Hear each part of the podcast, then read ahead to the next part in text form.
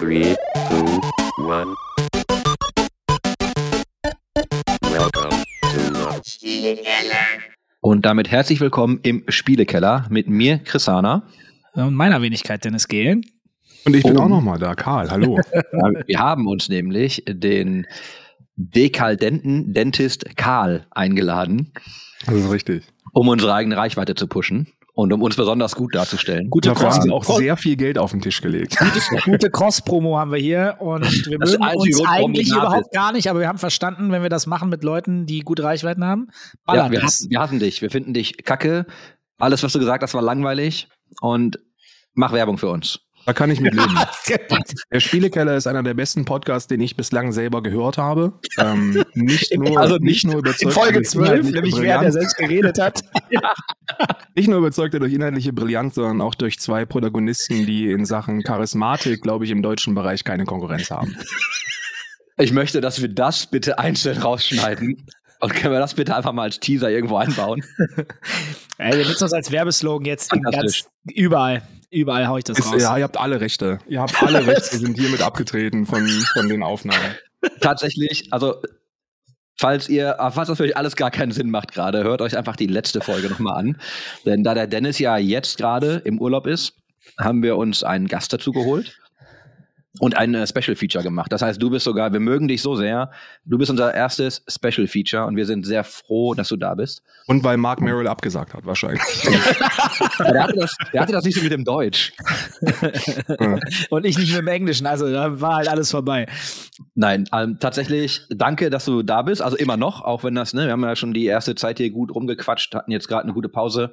Äh, vielen Dank, dass du dir die Zeit nimmst, gerade weil du tatsächlich ähm, vielen Leuten absagst und weil man jetzt auch, glaube ich, wenn man dich jetzt noch mal so ein bisschen anders kennt, also für mich, ich weiß, du kennst Dennis ganz lang, mir kennt das nicht so gut. Ich fand es extrem angenehm gerade. Ich freue mich jetzt einfach darauf, dass es weitergeht. Ähm, danke. Ich hab zu danken, ich hab zu danken. Gerne wieder, wenn ihr über irgendwelche Themenbereiche sprechen wollt und jemanden, wo ihr dann die Verantwortung der Inhalte abdrücken könnt, dann bin ich jederzeit dafür. Richtiger Medienprofi, der Typ, ja. Ja, Richtiger Hammer. Medienprofi. Ja, aber wir haben wirklich ein schönes Thema mitgebracht, denn einerseits äh, ging es auch in Folge 1 schon äh, darüber, dass wir deinen Werdegang äh, angefangen haben, ähm, besser kennenzulernen. Und andererseits wollten wir, das ist ein Thema, das wir schon ein bisschen länger mit uns rumtragen, gerne Möglichkeiten auch mal nach außen tragen, wie, wie funktioniert dieses Twitch-Game und was sind die Herausforderungen vielleicht und was, was, ne, wie funktioniert das? Und deswegen warst du, glaube ich, aus, aus meiner persönlichen Sicht be bester Fit, weil du bist ja einen langen, langen Weg, auch über Umwege bis zum Twitch-Game sozusagen gegangen. Und ich glaube, das ist äh, bei einigen Leuten auch so gewesen. Ja, wir haben ja jetzt herausgefunden in der letzten Folge, warum du dich für Twitch entschieden hast. Also auch da, wenn ihr das nicht mitbekommen habt, hört euch die letzte Folge nochmal an. Und damit würde ich dir das Wort wiedergeben. Und du darfst einfach mal ähm, nahtlos damit weitermachen, wie das denn für dich funktioniert hat. Ja, wie hat es funktioniert? Also mittlerweile bin ich ja echt in einem, in einem ultra privilegierten Status, dass ich mir eigentlich keine großen Gedanken machen muss. Ähm, die einzigen Gedanken, die man sich macht, ist der der Plattformabhängigkeit. Ich glaube, eine der größten ähm, Probleme, die man so als Twitch-Streamer dann hat, ist die Abhängigkeit von der Plattform selbst. Weil du hast super viel, du hast, du, ich, ich bin sehr schlecht, wenn es darum geht, und ich glaube, dann mit dem, mit dem Problem sitze ich nicht alleine da, das haben, glaube ich, die meisten. Ich habe sehr viel Probleme, Menschen von der Plattform zu entwöhnen. Also du hast große Probleme, deine Twitch-Reichweite irgendwo anders hinzubringen. Wenn ich, wenn, wenn du, wenn du auf Twitch streamst, dann hast du einen Vertrag und mit dem musst du, mit dem musst du zurechtkommen. Und wenn das nicht der Fall ist, dann viel, viel Erfolg dabei. Ich glaube, ich glaube, Twitch hat es, hat es begriffen, und das ist aus unternehmerischer Sicht sehr, sehr smart gewesen, Leute von sich und ihrer Plattform abhängig zu machen.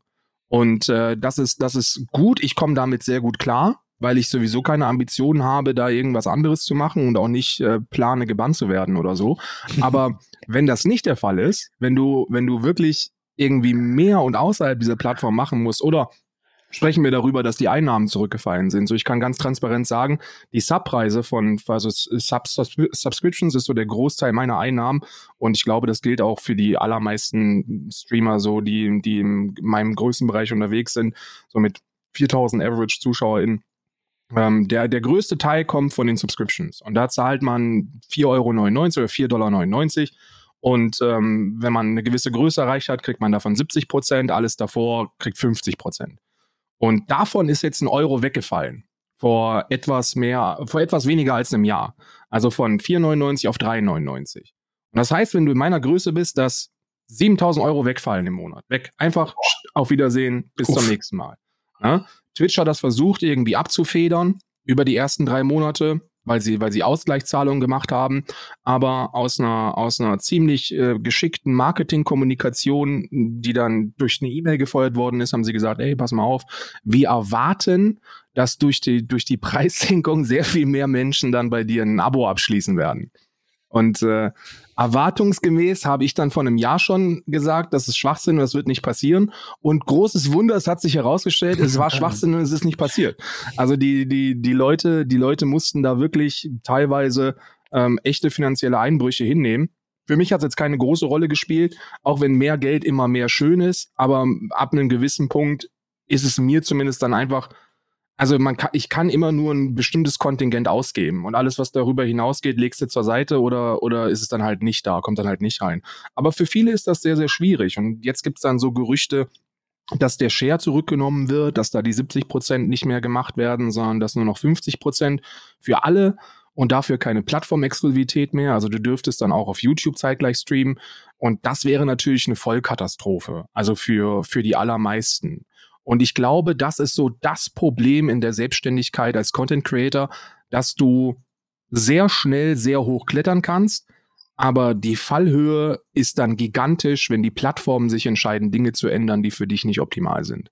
Ja. Warum, warum glaubst du, und das ist einfach aus also eigenem Interesse vor allem, warum glaubst du, hat Twitch es einfach geschafft, genau dieses Standing mit der Community zu bekommen, ne, dass die Leute nicht weg wollen. Und ich schmeiße jetzt noch mal in den Raum Azubu, dann schmeiße ich mal Hitbox in den Raum, dann können wir noch mal irgendwie Smashcast irgendwie sagen, wir können noch mal Mixer noch mal reinwerfen. Das haben ja viele versucht, ne, und auch viele mit damit deutlich mehr, also nicht mehr, aber mit viel Kapital, auch Streamer gut bezahlt. Das war ja bei Ninja das Ding, dass er eigentlich auch gar nicht so schlecht war mit Mixer, weil er jetzt plötzlich auch mal ne, sich Off-Zeiten nehmen konnte und nicht jeden Tag streamen musste, um ne, ohne eben diese Angst zu haben, oh mein Gott, ich verliere mein ganzes Geld oder ich verliere die Subs.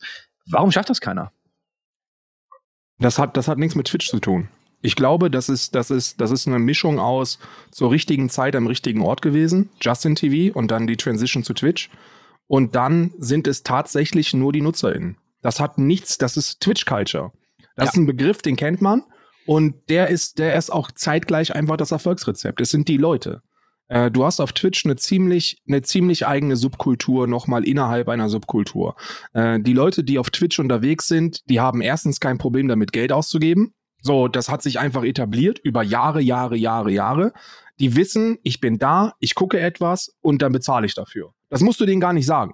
Die machen das einfach, weil das so, weil das in, innerhalb dieser Szene einfach normal ist. Und das ist für Creator sensationell.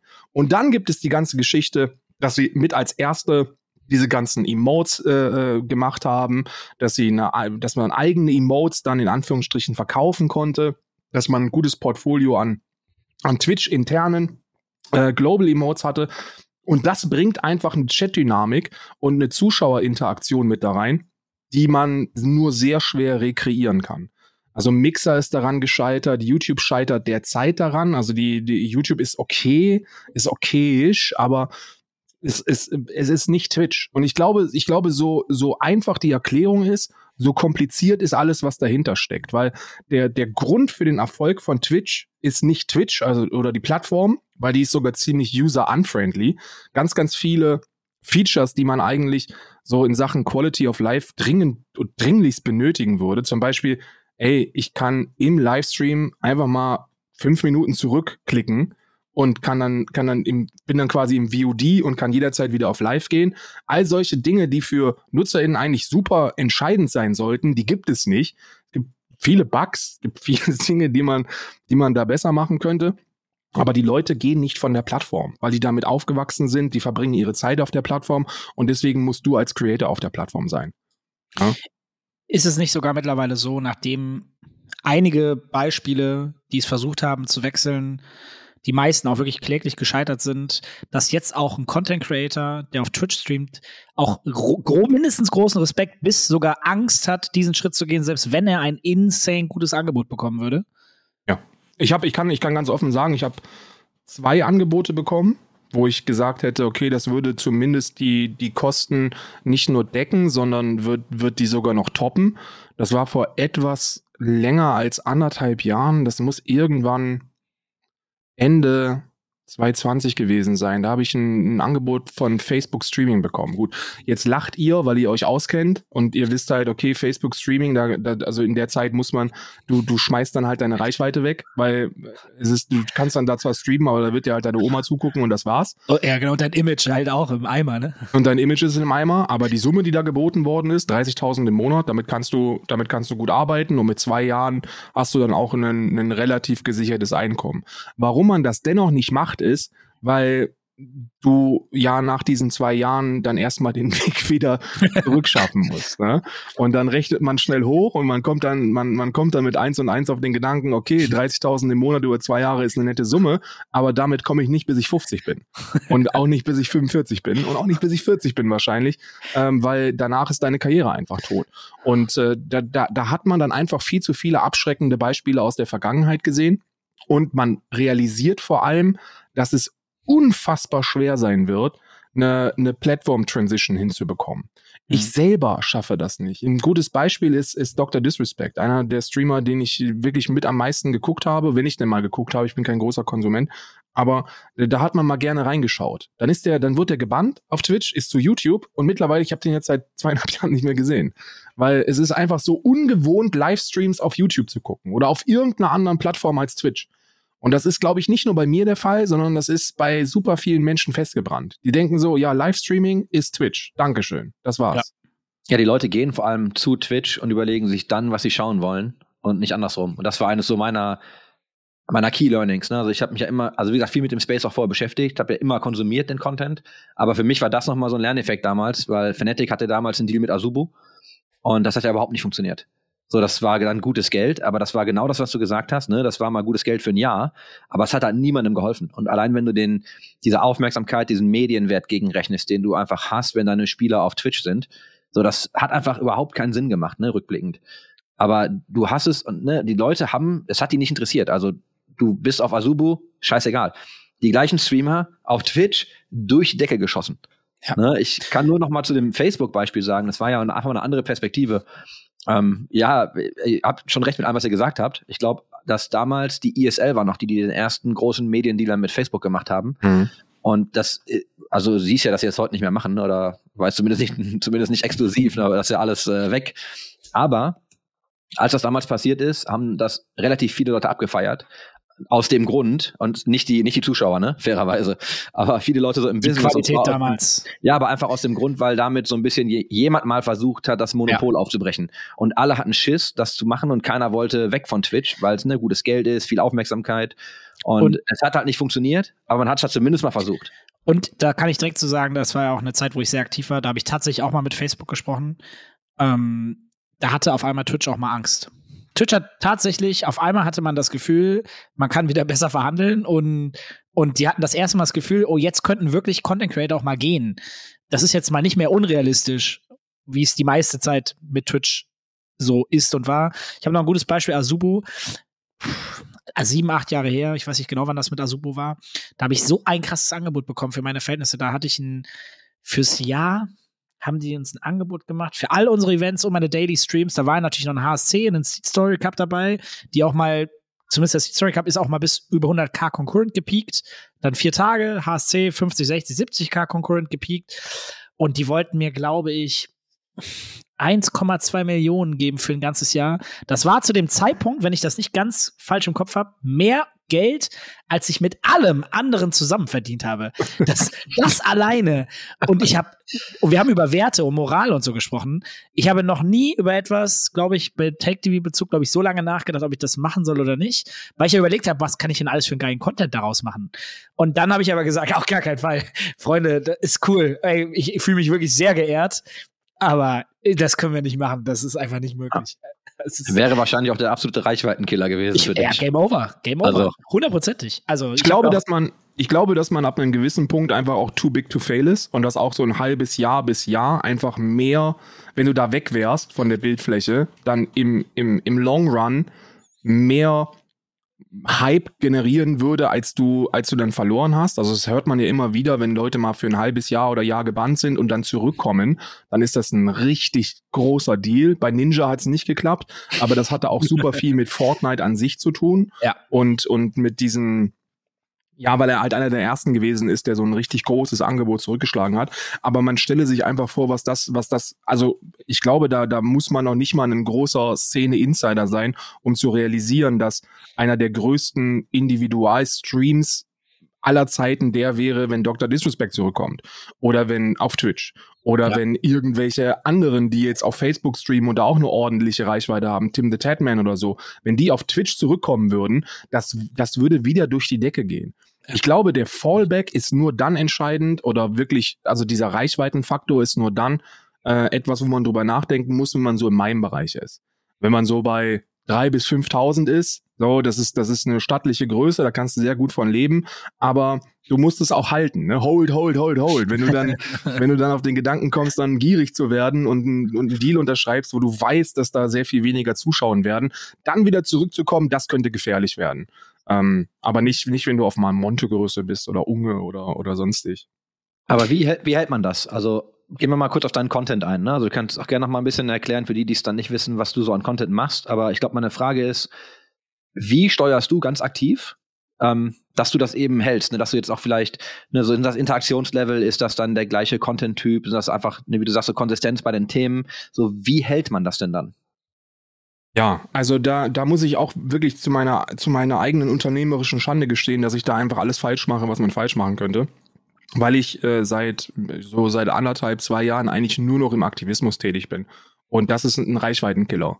So Wertevermittlung ist ein Reichweitenkiller. Leute haben keinen Bock in ihrer Freizeit noch mit irgendwelchen gesellschaftskritischen oder moralischen Fragen konfrontiert zu werden, sondern die wollen im besten Fall einfach quickes Entertainment. Das ist so die größte Zielgruppe, die man, die man abgreifen kann. Und ähm, das kann man sehr gut kontrollieren, wenn du eine Grundreichweite hast. Mach das, was in ist, mach das, was trendy ist, guck das, was, was, was, was im Trend liegt und versuch, versuch niemanden auf den Zeiger zu gehen. Ne? Unbeschriebenes Blatt, Fähnchen im Wind, mach das, was gerade in ist und, und, und, und äh, ride, ride along the horizon. Ne? Das, das kannst du machen. Ähm, was ich mache oder was, was bei mir jetzt, glaube ich, so der Punkt ist, wo ich dann auch sehr bewusst drüber nachdenke, ist, wie viel Reichweiteneinbruch können aktivistische Punkte, die jetzt nicht so ein großes gesellschaftliches ähm, Akzeptanzlevel haben, ähm, wie viel kann ich davon verkraften? Ja, und das sind, das sind ganz bewusste Entscheidungen, die ich treffe. Beispielsweise Tierrecht ist eine Geschichte, die ich jetzt seit einem Jahr mache. Ähm, das ist ein ganz beschissenes Thema für Reichweite weil äh, Tierrechte etwas, äh, also also Tiere sind sind guckt man sich gerne an, streicht man ganz gerne, aber über deren Rechte zu sprechen ist immer sehr sehr unangenehm für die meisten Menschen, weil man damit direkt auch mit eigenem Fehlverhalten konfrontiert wird, ob man das jetzt möchte oder nicht. Und das ist ein Reichweiten, das sind alles Reichweitenkiller. Ähm, da kann man, da kann man sehr viel geschickter mit umgehen und sehr viel mehr mitmachen. Aber ich glaube, eines der Erfolgsrezepte, die ich so für mich einfach vereinnahmt habe, ist integer zu sein mir ist es super wichtig, dass ich mit dem Shit, den ich mache, dass ich damit zufrieden bin. Ne? So, ich bin ja, ich, ich, ich lebe in Irland und ich habe nicht so diesen, diese, diesen, dieses Star-Leben, das, das manche andere haben. So viel Geld, viel Party, viel, viel Fan-Interaktion, viele Messen und so. Grüße gehen raus an Corona, hatten die anderen auch nicht in den zwei, letzten zwei Jahren, aber das kann man haben, wenn man es denn möchte. Ähm, außerhalb von solchen Pandemien. Ich habe das nicht. Ich bin da ziemlich auf dem Boden geblieben. Ich habe dann, ich habe, wenn ich einen Stream ausmache, dann bin ich jetzt nicht ein YouTuber oder ein Twitch-Streamer oder sonst irgendwas, sondern ein normaler Typ, der, der hier in Irland dann Aktivismus betreibt und den kein, keine Sau kennt. Ähm, das hilft sehr und die integer zu bleiben mit allem, was ich tue, hilft mir auch in den Spiegel schauen zu können. Und das ist mir dann auch einfach mehr wert, als, als Geld zu haben. Ich habe einen, äh, einen, einen Management, also einen Manager, den, den, den ich habe. Und ich habe zwei Leute, die bei mir angestellt sind für den YouTube-Kanal. Ähm, die, die, ähm, die, da muss man natürlich immer ein Auge drauf haben, weil wenn du Mitarbeiter hast, und ich glaube, das kennt Dennis noch ein bisschen besser als ich, so man fühlt sich, wenn man nicht ein komplettes Arsch ist, ziemlich verpflichtet den Mitarbeitern gegenüber. Ja. So, man, der, man hat immer, also auch diesen finanziellen Aspekt, du hast immer im Kopf, okay, aber da sind noch andere Menschen und die haben auch ein eigenes Leben und da bist du so ein bisschen für verantwortlich. Also muss ein bisschen was reinkommen. Du kannst nicht nur auf dich gucken. Das wäre das wär sehr viel einfacher. Ähm, da eine gute Mischung zu finden, ist, glaube ich, entscheidend.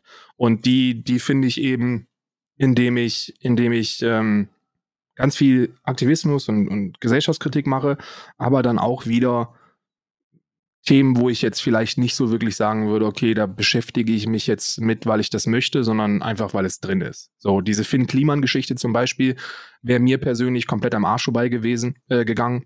Die Ankerkraut-Geschichte wäre mir noch weiter am Arsch vorbei gegangen. Ähm, ich bin mittlerweile an dem Punkt, wo ich realisiert habe, obwohl ich das auch sehr viel gemacht habe. Also vor vier Jahren war es die ganze Zeit, okay, Twitch-Polizei, du guckst, was andere Menschen für Placements haben und dann, und dann sagst du, das ist aber schlecht, weil. Oh, das, das ist einfach etwas, das mir in meinem Leben keinen Mehrwert mehr gibt. So, das ist, das ist so obsolet. Versteht ihr? So, die machen es sowieso. Je länger man in der Szene ist, desto eher realisiert man, haben wir ja in der letzten Folge, äh, die ihr euch auch unbedingt anhören solltet übrigens, ähm, drüber gesprochen. Es ist so konsequenzlos und damit ist auch mein Handeln und meine Kritik an solchen Dingen konsequentlos.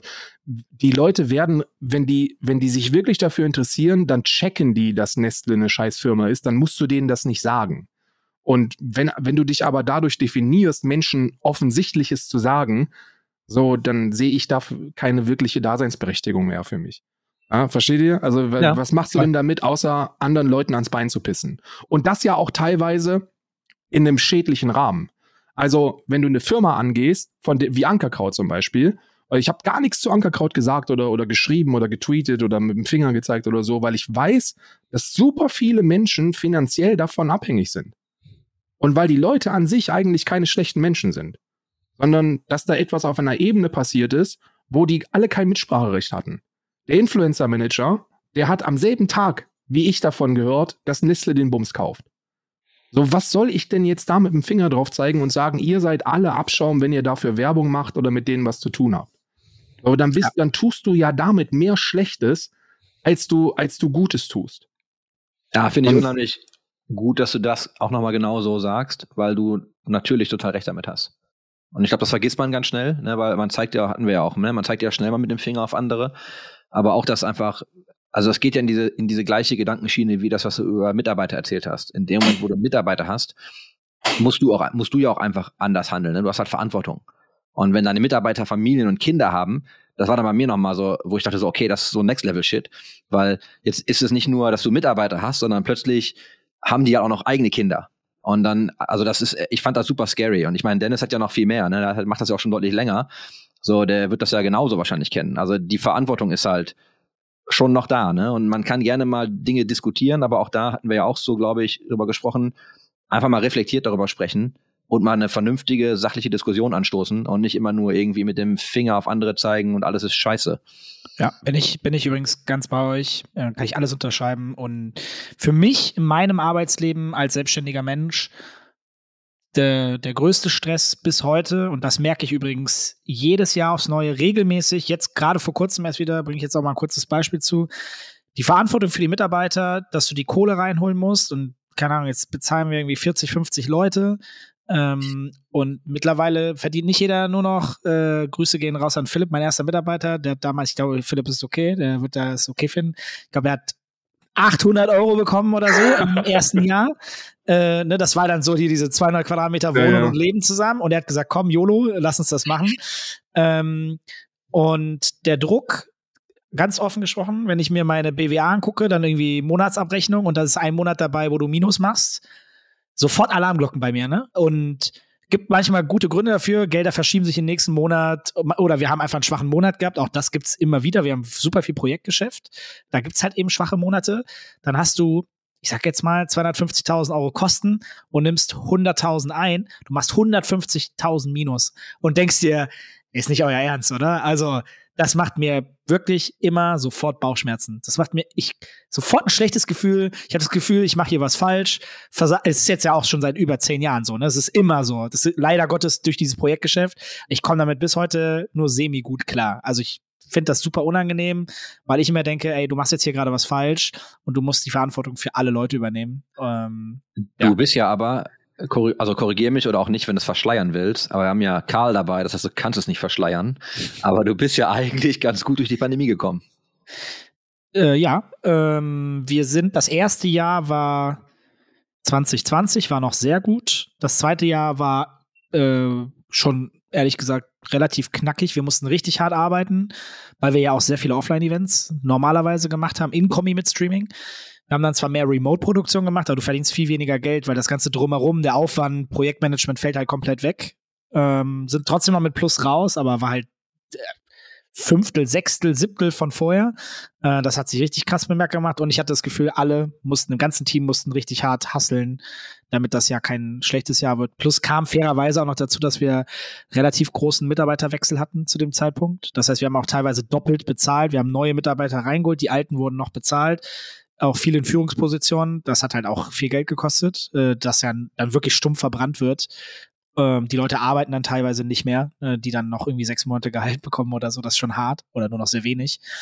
Ähm, krass, ja, also ne, da ist ja, also das, puh, also das ist mein mein größtes Bauchschmerzthema, glaube ich, wenn ich an Arbeit, Selbstständigkeit denke und wenn das Team wächst und du selbst finanzieren musst und es gibt keinen Papa im Hintergrund, der dann sagt, ja, wenn es nicht läuft, dann überweise ich mal oder ein Investor, der dann sagt, ne, so, ach Jungs, macht euch keinen Stress, Wachstumsmarkt, Gaming, E-Sport, dann hauen wir noch mal fünf Millionen rein.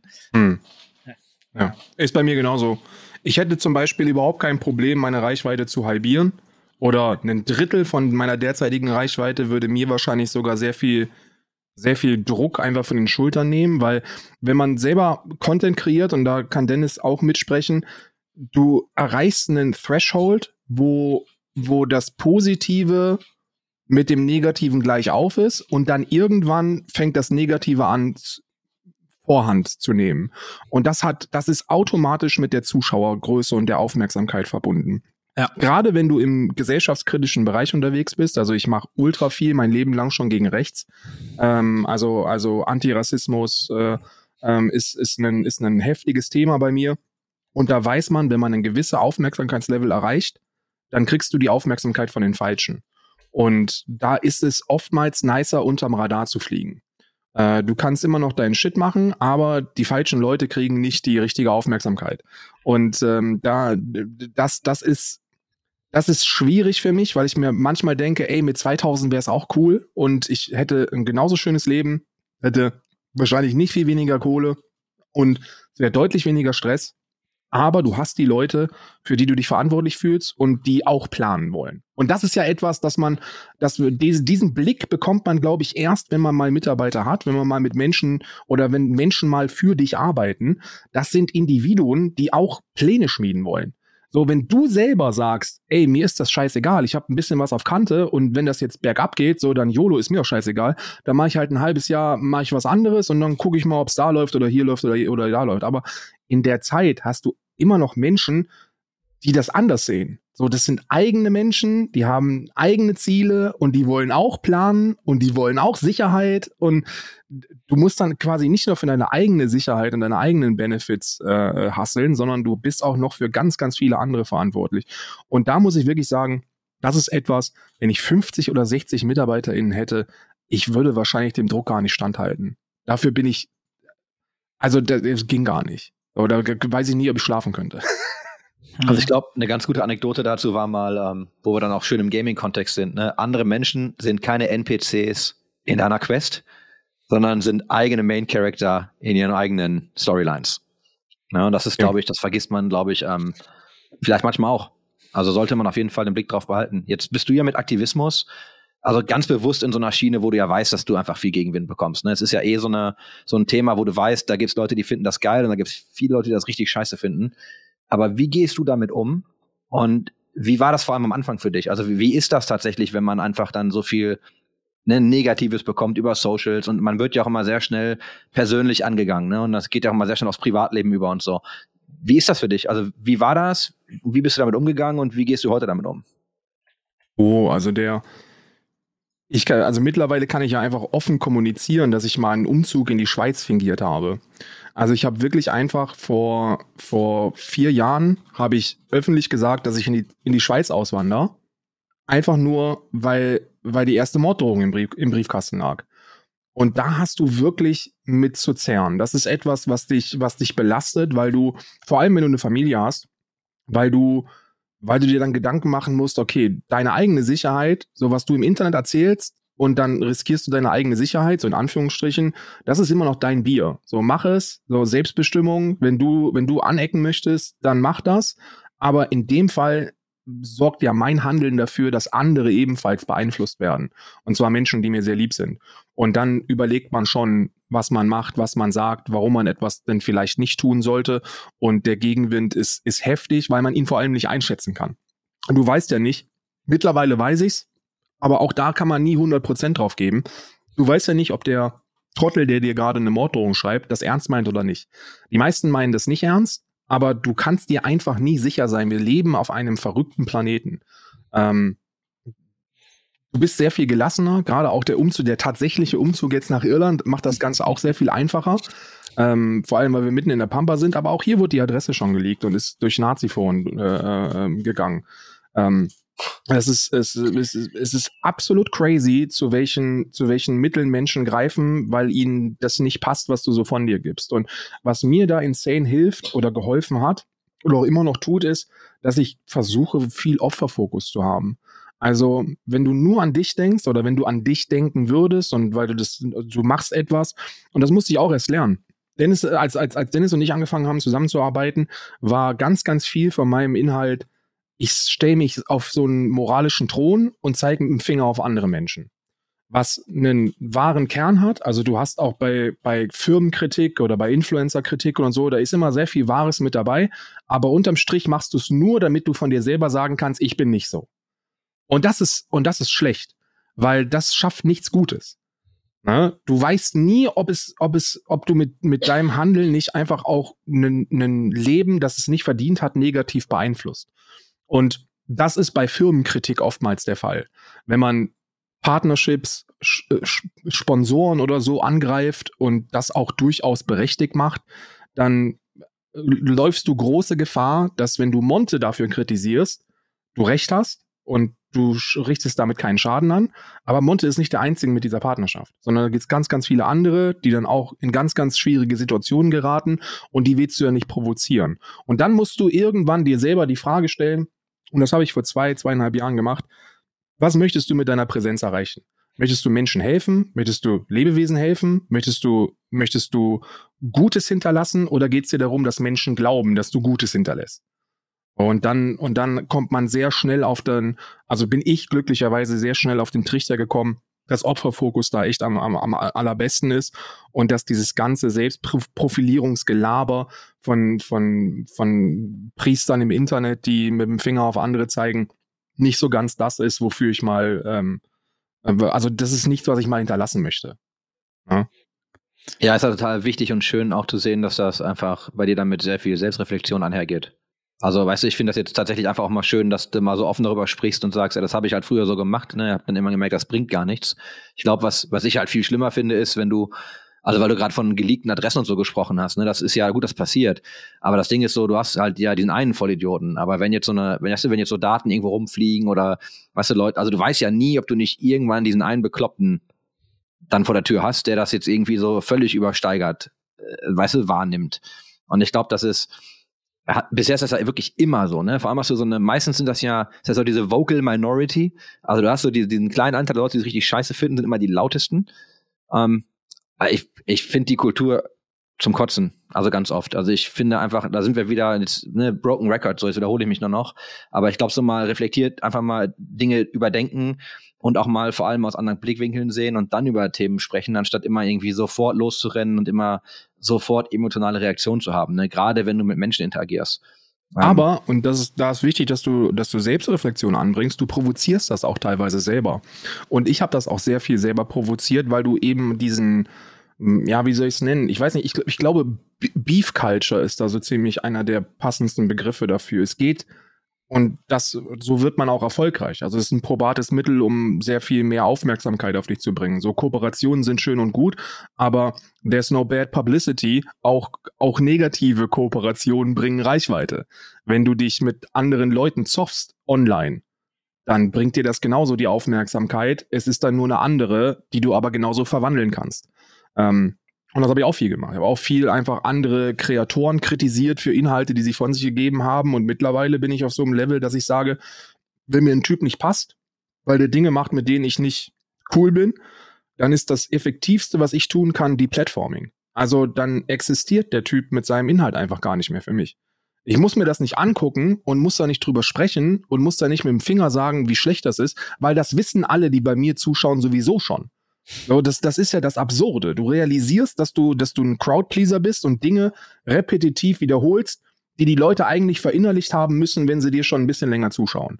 Und das ist der Fall. Die, die schauen bei mir alle zu, die wissen, was, was, was meine Werte sind und viele Werte sind übereinschneidend mit denen der Zuschauerschaft. Dann muss ich denen nicht zum hunderttausendsten Mal erzählen, dass Casino-Werbung dumm ist. Aber das wissen die. Das kann man tun, das bringt Aufmerksamkeit, aber es bringt mir nichts und es bringt der Sache nichts. Und dann dann habe ich halt für mich entschieden, dass ich das einfach aus meiner Präsenz streichen möchte. Also ich will damit, ich will mich, es gibt so viel Scheiße auf diesem Planeten, dem man sich widmen kann. Es passiert so viel Schlechtes und so viel Gutes. Lass uns doch darauf konzentrieren, anstatt immer neue Internet-Hotspots zu schaffen, die noch nicht mal an irgendeiner Oberfläche kratzen, sondern die unterm Strich einfach, einfach Lebenszeit verschwenden. Da habe ich keinen Bock mehr drauf gehabt. Ja, extrem schöne Schleife ähm, zu dem, worüber wir jetzt die ganze Zeit schon gesprochen haben, ne, wenn es um Werte geht. Und ich, ich glaube, die Frage, was möchte ich eigentlich hinterlassen? Also wie möchte ich, dass Leute mich irgendwie wahrnehmen und welchen Mehrwert möchte ich Leuten bieten? Ich glaube, das ist immer so dieser beste, der beste Check, den man haben kann. Ne? So, ist das, was ich tue, eigentlich in Einklang mit dem, wie ich wahrgenommen werden möchte? Ne? Weil am Ende geht es ja irgendwie auch um Wahrnehmung und Wahrnehmung ist Realität. Und ich glaube, das ist eine total spannende Frage. Und die habe ich mir tatsächlich im Business-Kontext relativ oft gestellt. Weil dann immer so die Frage, was, wenn ich ein Unternehmen gründe, so, was möchte, was ist eigentlich mein Ziel? Und wenn du ein Unternehmen gründest, du, ne, du machst, du willst immer Gewinne machen, du willst immer Geld machen, da verstehe ich alles. Aber da geht's ja wieder zurück zu Folge eins zum Anfang. Also im ersten Teil, wenn wir darüber reden, was sind denn meine, meine Werte, was sind die Grundfeste meines Unternehmens? Und dann geht's ja wieder ans Handeln, ne? weil dann kannst du viel reden, aber wenn du dann nämlich in so, einem, in so einer Situation bist, wo dir jemand den Koffer auf den Tisch legt und sagt, hier, easy access, so, du kannst relativ schnell viel Geld machen, ist halt die Frage, hast du deine Werte oder redest du nur drüber? Ja, und ich finde übrigens, und das, und die Frage durfte ich ja noch gar nicht beantworten, oder ich habe dann einfach nicht dazwischen geredet, aber wenn man mir dieses hypothetische Szenario vorliegt und mir mir sagt, ey, guck mal, hier hast du eine Milliarden, ähm, dafür, dafür übernehme ich dann langfristig 70, 80, 90 Prozent, ich würde es sofort machen. Also ich hätte da gar keinen, ich hätte da überhaupt keine, ich würde da gar nicht zögern, weil die Abhängigkeit bei mir noch, also die, die Abhängigkeit anderer Menschen bei mir nicht so groß ist wie bei Dennis. Also ich habe keine 50, 60 Mitarbeiter, die dann diese Entscheidung tragen müssten, sondern eine Handvoll und die, mit denen kann man einfach ganz offen kommunizieren und das ist einfach so viel Geld, das mir sowieso nie geboten werden wird. Aber das ist so viel Geld, dass man damit so viel mehr Gutes tun kann und zwar mehr als ich selber erreichen könnte durch ein, durch ein Weiterarbeiten. Das sind andere Firmenkonstrukte. Ne? Ja, äh, da könnte der Dennis auch jedem Mitarbeiter ein paar Scheinchen abgeben und da muss keiner mehr arbeiten. wäre dann nicht ja. der Sinn, wäre dann nicht der Sinn des Verkaufs, ne? Aber ja, ja, bei, also, der, bei der Milliarde auf jeden Fall. Ich meine, ja, es jetzt, ne, das ist jetzt natürlich sehr äh, hypothetisch alles, äh, Ob es dann wirklich die Milliarde ist, dann gebe ich äh, Karl auch vollkommen recht. Wenn es eine realistische Summe ist, würden wir das beide nicht tun. Und das ist ja, das ist immer Exakt. das Unschöne bei solchen hypothetischen Szenarien. Ja. Ne? Also wenn ja, man sagt, muss viel tiefer reingehen in, in, in die Details, um da dann zu sagen, man macht so oder so. Da bin ich nämlich auch vollkommen. Ich kann es mit Casino-Werbung einfach ganz konkret bearbeiten, äh, äh, beantworten. Wenn du mir sagen, wenn du mir sagen würdest, ey Karl, sechs Monate, sechs Millionen und dafür machst du so und so viel Casino-Werbung, würde ich sagen, ja klar, warum denn nicht? So, das ist einfach ein No-Brainer für mich. Mhm. Es, ist, es ist halt einfach es ist eine Entscheidung, die ich nicht zu treffen habe, sondern die wird für mich gemacht. Aber wenn man mit einer realistischen Zahl arbeitet, 15.000 im Monat, ähm, dann habe ich die letzte Woche erst wieder abgelehnt. Mhm. Ja. Weil das ist, das ist eine Summe, die mir realistisch geboten wird. Und das ist sehr viel Geld, auch gemessen an dem, was derzeit reinkommt. Aber damit kannst du meine Werte nicht kaufen. Ich wollte aber gerade sagen, das ist, also finde ich super, dass du das, dass du das auch so siehst und dass man deine Werte dafür nicht kaufen kann. Aber das ist halt schon einfach echt viel Kohle. Und ich weiß, wir reden hypothetisch über diese Riesenbeträge. Aber ich glaube, wenn sich jetzt auch jeder, der einfach mal zuhört, in die Lage versetzt, ne, dass man da 15.000 Euro quasi zahlt. Und das, ne, ich weiß, dass das so, also gerade im Business-Kontext reden wir über relativ hohe Summen. Aber es ist halt einfach immer noch scheiße viel Kohle. Ja, aber ich habe zum Beispiel, weil wir über Ankerkraut gesprochen haben, ähm, ihr habt das nicht mitbekommen, aber ich habe ähm, den Tag, wo Ankerkraut von Nestle, wo das bekannt gemacht worden ist, hast du ja keinen Stream gehabt, der das nicht im Titel hatte und keinen, der so im Just Chatting Bereich ist, der da nicht mit allen Hämmern draufgehauen hat, die es so gibt. Und ich habe Stream gemacht und habe gesagt, pass mal auf folgendes Angebot. Wir sprechen jetzt über dieses Thema angekraut keine Sekunde, außer das, was ich jetzt sage. 200.000 Euro über, über 24 Monate zahlt ihr mir und spendet an, eine, an, eine, ähm, an einen wohltätigen Zweck meiner Wahl. Und dann mache ich zwei Jahre für euch Werbung. Liebe Ankerkraut-Freunde, ihr habt ja jetzt Geld offen. So, das ist, das ist meine Antwort darauf. Weil die Firma an sich hat sich nicht verändert. Die Mitarbeiter haben sich nicht verändert. Die Produkte haben sich nicht verändert. Wir sitzen hier und wir haben in der, in der zwölften Episode schon gesagt, das sind eigentlich ganz nice Gewürze. Die sind eigentlich ziemlich, die sind eigentlich ziemlich nice, so. Das ist nichts, hat sich auch nicht verändert. Und das wird Auch die auch, Produktion der Produkte äh, hat sich nicht verändert, ne? Also wo Ja. sie produziert werden. es ist einfach jetzt nur Nestle mit dabei. Und, und dann, und dann muss man einfach auch dieses, diese Differenzierung, glaube ich, in seiner, in seiner eigenen Wertevorstellung machen, dass man diesen Schritt weitergeht und sich bewusst macht, okay, Nestle ist schon wirklich scheiße. Die sind schon wirklich echt scheiße. Aber Unilever ist das auch. Und die machen genauso viel Unsinn. Und dann gibt's noch die zwei, drei anderen Big Player und die sind genauso scheiße. Weil Ja, das war's auch schon, ne? Also Ich hab es gibt ja übrigens- gibt immer dieses geile Chart dazu, ne? Das war ja schon Genau. alles irgendwie, ne? Es gibt ja irgendwie, weiß ich nicht, fünf große Player, Game Over, danke. Ja. Ich habe übrigens, ich habe äh, mich na, danach tatsächlich mal äh, selbst damit ein bisschen befasst. Wie ist denn so ein Ranking, was man irgendwo mal online finden kann, äh, was die Unternehmen angeht? Äh, wie, da gibt es irgendeinen Index, äh, der, wo die dann bewertet werden. Nestle war tatsächlich von den zehn schlimmsten der zehnte, also der, der immer noch am besten bewerteste von den zehn schlimmsten der Erde.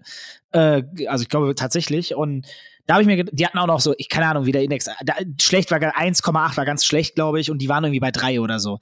Und da habe ich mir gedacht, ja, redet ja kein Mensch drüber. Ist ja jetzt, also für den Moment super, alle springen drauf, wie du gesagt hast, alle hämmern drauf. Aber die anderen neuen Firmen, die werden so viele Brands haben, die gerade Ich beworben kenne werden. den, ich kenn den Chart auch und das ist äh, Environmental Impact. Äh, und da ist Nestle tatsächlich äh, von, den, von den schlimmsten noch mit am wenigsten schlimm, was sie Korrekt, immer noch ja, schlimm ne? macht, aber mit am wenigsten Ja. schlimm, weil so Firmen wie, wie Unilever einfach für den, also nahezu so viel Regenwald abholzen, dass das Nestle nicht gut machen kann. Also das ist immer noch, das ist immer noch scheiße, was die machen, aber Ja. so gemessen am Großen und Ganzen kannst du kaum mit Firmen kooperieren, die nicht einen ganz dicken Otto irgendwo hinterherhängt haben. Und das ist dann, das ist das Absurde.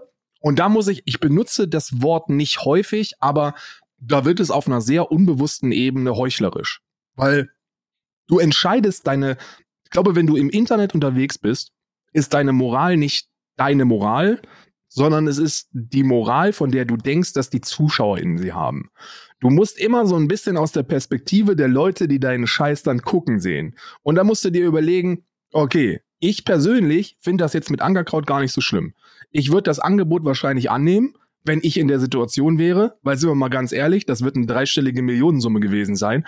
Und Ankerkraut ist jetzt, also wer nimmt das bitte nicht an? Das ist so, Und aus meinem Verständnis, die, denen gehören immer noch irgendwie 30 Prozent oder sowas oder irgendwas und die expandieren jetzt global. Ne? Da, da, also man, die haben jetzt viel Geld verdient, die haben ausgesorgt, aber aus meinem Verständnis sorgen sie noch viel mehr aus, wenn mit dem Konstrukt, das Nestle bietet, die ganze Distribution und ver, ver, verlänger, verlängerte Arm, da machen die halt daraus vielleicht, keine Ahnung, Milliardenbusiness halt. Ne? Ja. Und, ähm, Und dann- Ge- Du machst, damit, du machst daraus ein Milliardenbusiness. so Ja, ja, einfach Punkt. Das ist so, das ist ja ein gutes Produkt.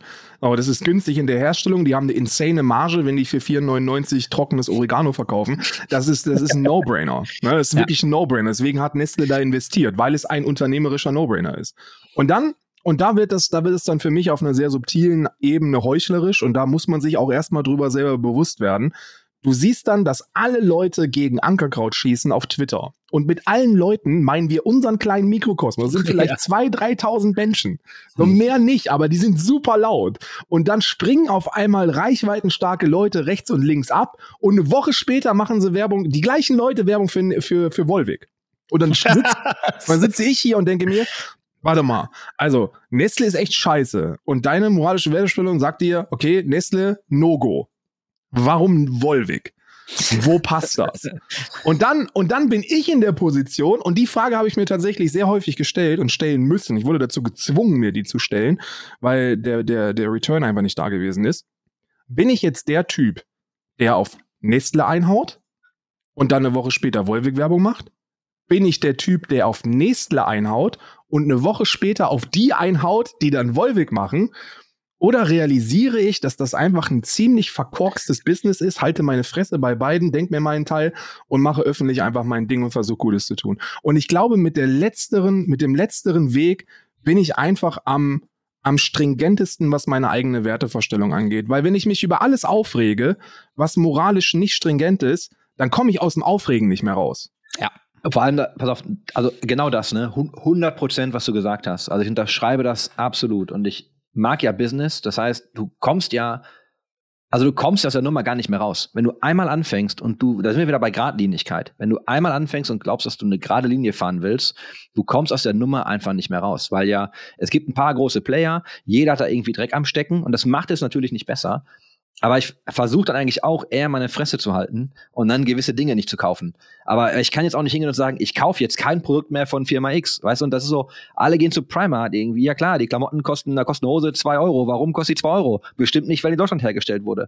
Und was mich, ja, was mich aber mal genervt hat, ist, Weißt du, dass Leute immer hingehen und sagen, ja, wie kannst du denn irgendwie das und das kaufen? Und weißt du, machen es aber genauso, nur von anderen Marken, die auf die gleiche Art und Weise produzieren.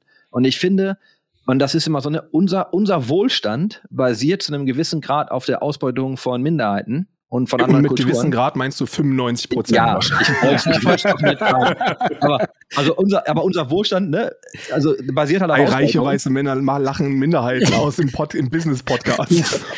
Nein, aber, aber weißt du, das Ding ist halt, aber du musst das halt verstehen. Ne? Du, du kannst ja die Entscheidung aktiv noch treffen und gewisse Dinge kaufen oder nicht. Aber ja, das sind wir bei diesem Fingerpointing. Lass das halt mal, ne? Wenn du, weil wenn du jetzt sagst, ich kaufe nur noch nachhaltig produzierte Dinge mit gewissen Standards, äh, das ist ja, glaube ich, völlig unrealistisch. Und äh, jetzt ganz kurz mal, ich meine, wir hauen da jetzt gut drauf, aber wir sind ja schon alle sehr privilegiert hier in diesem Land. Sehr privilegiert. Wir dürfen uns ja, wir haben ja das Glück, das meiste uns auch aussuchen zu dürfen und zu können, weil wir uns das leisten können. Egal, ob dein Gehalt recht niedrig ist und du knapp unter, über Mindestlohn arbeitest, selbst da kannst du in den Einkaufsladen noch gehen und die meisten Sachen kaufen. Wenn wir jetzt, wir reden nicht von Urlaub, wir reden nicht vom Auto und Luxus, aber Luxus ist für mich schon immer Essen übrigens gewesen. Ich liebe Essen, deswegen werde ich auch mal dicker, aber ähm, damit fängt das ja. Genau, und das ist für uns ja selbstverständlich. Bei uns geht's ja eher darum, kaufst du dir das 1400 Euro iPhone oder irgendeinen anderen Blödsinn. Also, Du, und ich sag, ja. ich sag ja überhaupt nicht, also ich sag ja auch gar nicht, ne? Also ich schwinge überhaupt nicht die Moralkeule, ne? Mein Punkt ist ja der, ich kaufe so viel Scheiße, wo Leute sagen würden, was ein Arschloch, weißt du, und deswegen halte ich einfach meine Fresse. Weil wenn du durch meinen Kleiderschrank gehst, findest du halt auch irgendwie Sachen, die garantiert nicht so produziert sind, ne, dass alle davon irgendwie, weiß nicht, super leben können. Ich habe das, das ich ist hab halt jetzt so. seit einem Jahr, ich habe seit einem Jahr jetzt so diesen diesen kompletten Nachhaltigkeitstrip und versuche wirklich nur noch bewusste Kaufentscheidungen zu treffen und und vermeide tatsächlich 90 plus Prozent von allem, was scheiße ist. Ähm, so die 10 Prozent sind halt nicht praktikabel, die zu ersetzen. Und ich kann dir sagen, dass ich seit einem Jahr einfach nichts mehr gekauft habe an Klamotten. Äh, Also ich habe, äh, ich habe, ich habe, ich trage Nike gerade. Ich hab, bin riesiger Fan von Nike gewesen, schon immer Jordan. Und als ich dann so viel Geld verdient habe, dass ich mir das auch leisten konnte, habe ich mir alles damit vollgepackt. Kannst du eigentlich auch nicht machen, wenn du versuchst, für dich zumindest moralisch wertvolle Entscheidungen zu treffen. Und ich glaube, und das ist auch das, was du meintest. Viel interessanter für mich wäre es, eine Entwicklung in den Zuschauerschaften zu sehen, die dann nicht mit dem Finger auf Finn Kliman zeigen und sagen, wie kannst du eigentlich in Bangladesch produzieren, sondern viel interessanter für mich und, und auch nachhaltiger wäre es, wenn die Leute dann sagen, ey, Bangladesch-Zeug ist echt scheiße, wir kaufen das einfach nicht mehr. Und dann ist es viel besser, wenn du ein Jahr oder zwei oder im besten Fall für immer keine Fast Fashion mehr kaufst, anstatt da zweimal gegen Finn Kliman, gegen Finn Klimans Mutter zu tweeten. Verstehst? Übrigens, äh, aus Sicht, die du jetzt vielleicht äh, als, als die Position, die du hast und diesen, diese Möglichkeit, dass Leute dir zuhören können, würde ich sogar fast noch einen Schritt weiter draufsetzen. Vielleicht auch Lösungen aufzeigen oder Theorie, zumindest mal theoretische Lösungen aufzeigen, wie man vielleicht trotzdem in Bangladesch kaufen könnte, wenn dort Ja. anders bezahlt, weil ich glaube, dass es ja vollkommen legitim ist, in Bangladesch zu produzieren, wenn die Konditionen andere wären. Dann ist es wahrscheinlich immer noch viel, viel günstiger.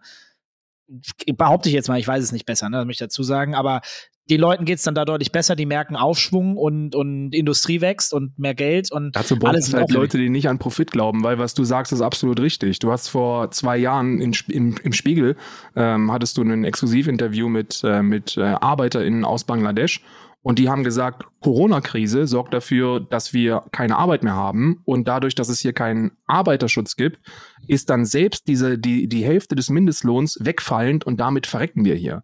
Also Ja. kauft Sachen aus Bangladesch, weil ansonsten verrecken wir hier einfach.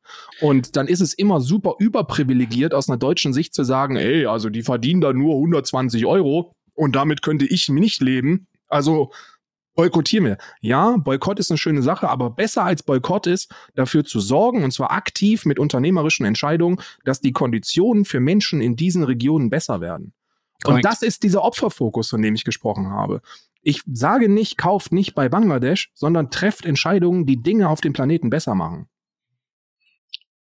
Ja, keine Ahnung. Ich sag, also ich kann nichts mehr sagen, weil ich glaube, das ist das geilste Schlusswort, das du irgendwie hättest landen können. Wir sind auch tatsächlich, glaube ich, mit der Zeit durch. Ähm, wir sagen das immer, wenn wir Gäste haben. Ich könnte mich tatsächlich mit dir jetzt noch echt stundenlang unterhalten. Ich mag, dass du so ehrlich bist. Ich mag, dass du sehr direkt bist, aber einfach auch reflektiert. Also das kann ich dir direkt als Feedback geben. Finde ich, hat richtig Spaß gemacht. Wir haben jetzt ja mit der Pause irgendwie fast zwei Stunden gequatscht und das ist verflogen wie nix. Ähm, Ja, ich kann, das auch, ich kann das nur zurückgeben. Wenn ihr in Zukunft ähm, äh, repetitive Gäste haben wollt, dann, äh, ich meine, Dennis hat einen ganz kurzen Draht. Ähm, du dann jetzt in Zukunft auch. Wenn ihr mich wieder haben wollt, ich bin jederzeit gewillt, ähm, hier wieder aufzutreten, wenn ihr Themen habt. Da müssen Ja, wir aber das- die Fragen sammeln, die unangenehm sind, damit du die alle beantwortest. Da können wir auf die Fragen an die, also die Frage an die Community, welche Fragen habt ihr an Karl, damit er da mal aufräumt? Und noch ein paar Immer, Jingles, gerne. die er macht, ne? Noch so ein paar Promo-Slogans für die, für die Big Reach und sowas, ne? Ja, wir mieten den Karl einfach, der dann Sachen einspricht, die Leute uns schicken, die er sagen soll. Äh, Das, das, ja. Also Sehe ihr sammelt einfach, ihr sammelt einfach Fragen und dann kann ich die euch ja aufnehmen. Dann haben wir, haben wir Einspieler von mir. Karl beantwortet unangenehme Fragen. Die ZuschauerInnen können dann Fragen stellen und dann, dann spreche ich euch das in Audacity rein. Was klingt nach einem Plan? Hört sich tatsächlich ganz lustig Aber an. das Ja. bringt die soziale Interaktion zwischen uns drei so ein bisschen aus dem Spiel. Also wäre es, glaube ich, echt interessanter, wenn man immer ein bisschen sammelt und dann komme ich einfach nochmal wieder.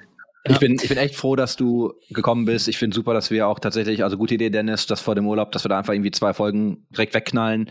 Ähm, hat aber einfach Spaß gemacht. Also ich glaube, in einer eine Folge hätte mir auch nicht gereicht mit dir tatsächlich. Auf gar keinen Fall. Jetzt gerade. Ähm, danke.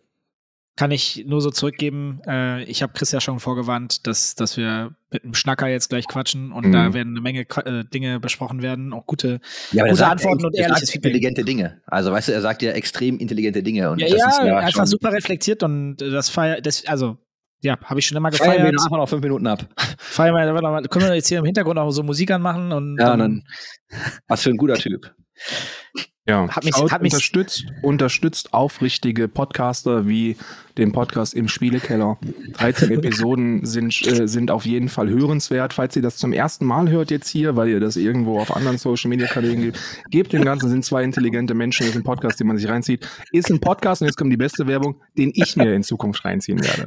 Oh, äh, äh, äh, Ja, mich aber. ja, ich weiß nicht, ob ich von dir Feedback Chris, will. hast du ihm vorher Geld gegeben oder war ich das? Ja, kann aber mich ich nicht glaub- erinnern. aber ich glaube, das Feedback, was wir von ihm dann bekommen, ist ganz geil. Und ah, pass auf, ich, ah, da, äh, sorry, das, ich muss das noch raushauen. Feedback, ne, haben wir völlig vergessen in der letzten Folge. Ähm, mir hat ein Kumpel geschrieben, dass er immer, wenn er unseren Podcast hört, an TikToks denken muss, weil die in einer Werbung, die sie in Streams und so auch platzieren, ähm, das gleiche Jingle benutzen wie wir Einga im Eingang. Aber es ist halt, es ist halt eine TikTok-Werbung. Und er hat mir das auch geschickt. Und er muss jetzt immer, wenn er unseren Podcast anmacht, an TikTok denken. Ich weiß jetzt nicht, ob das gut oder schlecht ist, aber okay. Können wir eine Ja, gut, ne? nehmen? Oder Ja. ist das eher schlecht? Ich glaube, TikTok ist auch Unilever, ne? Also sollte man. also auf jeden Fall.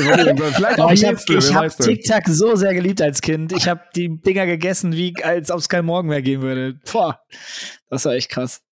Hab mich, nein, hat mich wirklich sehr gefreut. Kam mich, also äh, auch, dass wir uns einfach mal wieder, wir haben ja auch jetzt hier Kamera zumindest an, dass wir uns einfach auch mal wieder gesehen und gehört haben, äh, ist schon wirklich sehr lange her. Ich hoffe, irgendeines Tages wird bestimmt nicht allzu schnell passieren, außer du bist jetzt doch bald mal in NRW oder ich in Irland. Wenn ich in NRW sein sollte, dann ist Krefeld meine erste Adresse, das verspreche ich dir. Karl, wir, wenn nicht. Nee, das verspreche ich, Ja. aber es wird nicht passieren, weil äh, Ja, das, das Also, haben wir schon was ich gedacht. finde Irland einfach viel zu geil. Also vielleicht, ich glaube, die Gründe, um nach Deutschland zu kommen, sind schon eher im sechsstelligen Bereich. ja, ich habe ja über, über Connections habe ich ja deine Adresse irgendwie rausbekommen. Ja. Äh, dann dann komme ich dich einfach mal heimlich besuchen. Das darfst du übrigens jederzeit machen, wenn du mal Urlaub machen willst in Irland. Aber es ist nicht, das Wetter ist nicht so schön wie äh, in Kreta wahrscheinlich. Du, du hast aber du wohnst nicht trotzdem irgendwie nah am Wasser oder so? Wie, wie war Direkt das? am Westatlantik, ja. Ja, habe ich da Also, irgendwie so im Kopf gehabt. Ja, geilo. Äh, boah, ey, danke, danke euch beiden, vor allem, weil ich ge- fliege ja wirklich jetzt das erste Mal übrigens, dass ich zwei Wochen im Urlaub fliege seit, ich weiß es nicht, Du zehn bist Jahren schon oder im so. Urlaub, Dennis.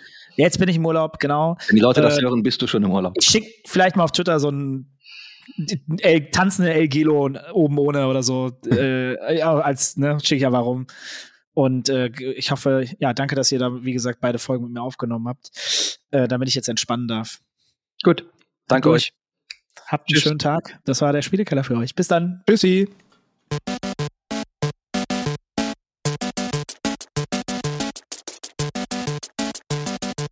System shut down.